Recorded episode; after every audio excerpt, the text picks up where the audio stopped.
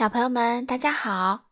糖糖妈妈今天继续带来英国作家罗杰·哈格里维斯的《奇先生妙小姐》系列。今天我们带来第二十七位先生——暴躁先生。这本书是由任溶溶翻译，人民邮电出版社出版。我们一起来听吧。这是一个美好的夏天的夜晚。暴躁先生正待在家里，他住在坏脾气小屋。暴躁先生坐在扶手椅上，然后拿起了一本书。你知道他接下来做了什么吗？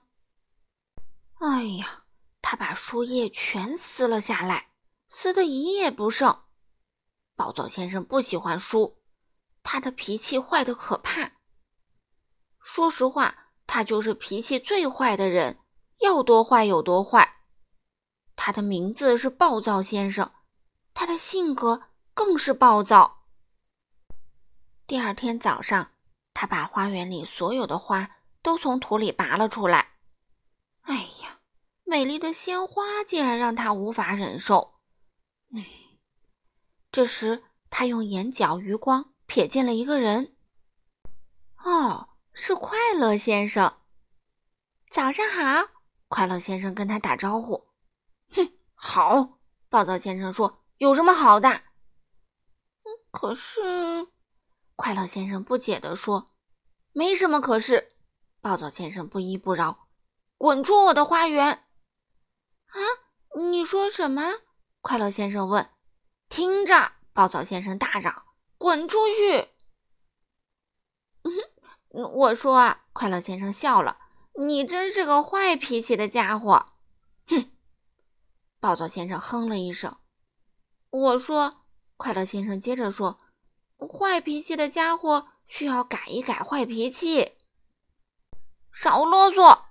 暴躁先生叫喊着，然后走进了自己的小屋。哎呀，经过快乐先生身边的时候，还故意踩了他一脚。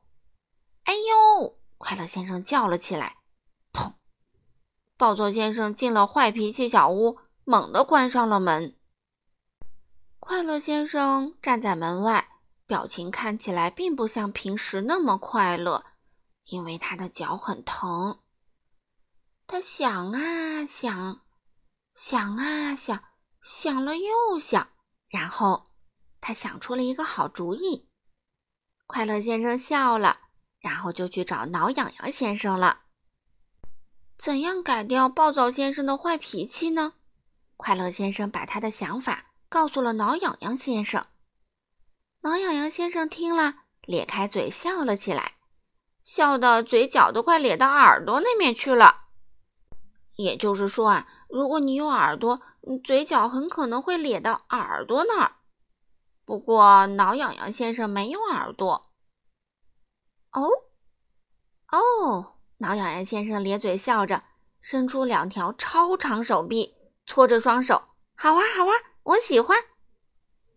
那天下午，暴躁先生去镇上买东西，他走进肉贩先生的店铺。肉贩先生是肉店老板，给我一些香肠！暴躁先生大嚷：“快一点！”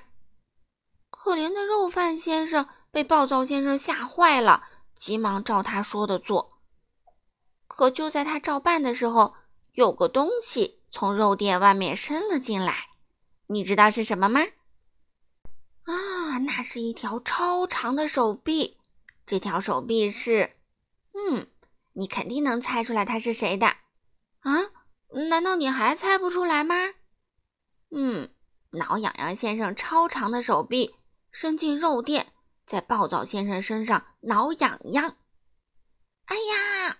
暴躁先生吓得尖叫起来，连忙丢掉香肠，环顾四周，仔细查看。他看到什么了吗？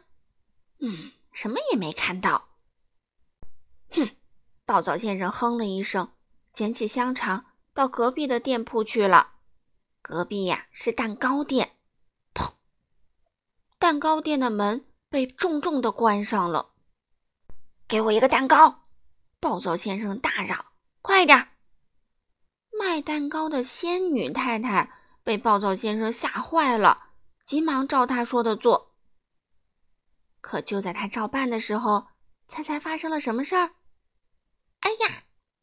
暴躁先生尖叫起来，丢掉了蛋糕还有香肠。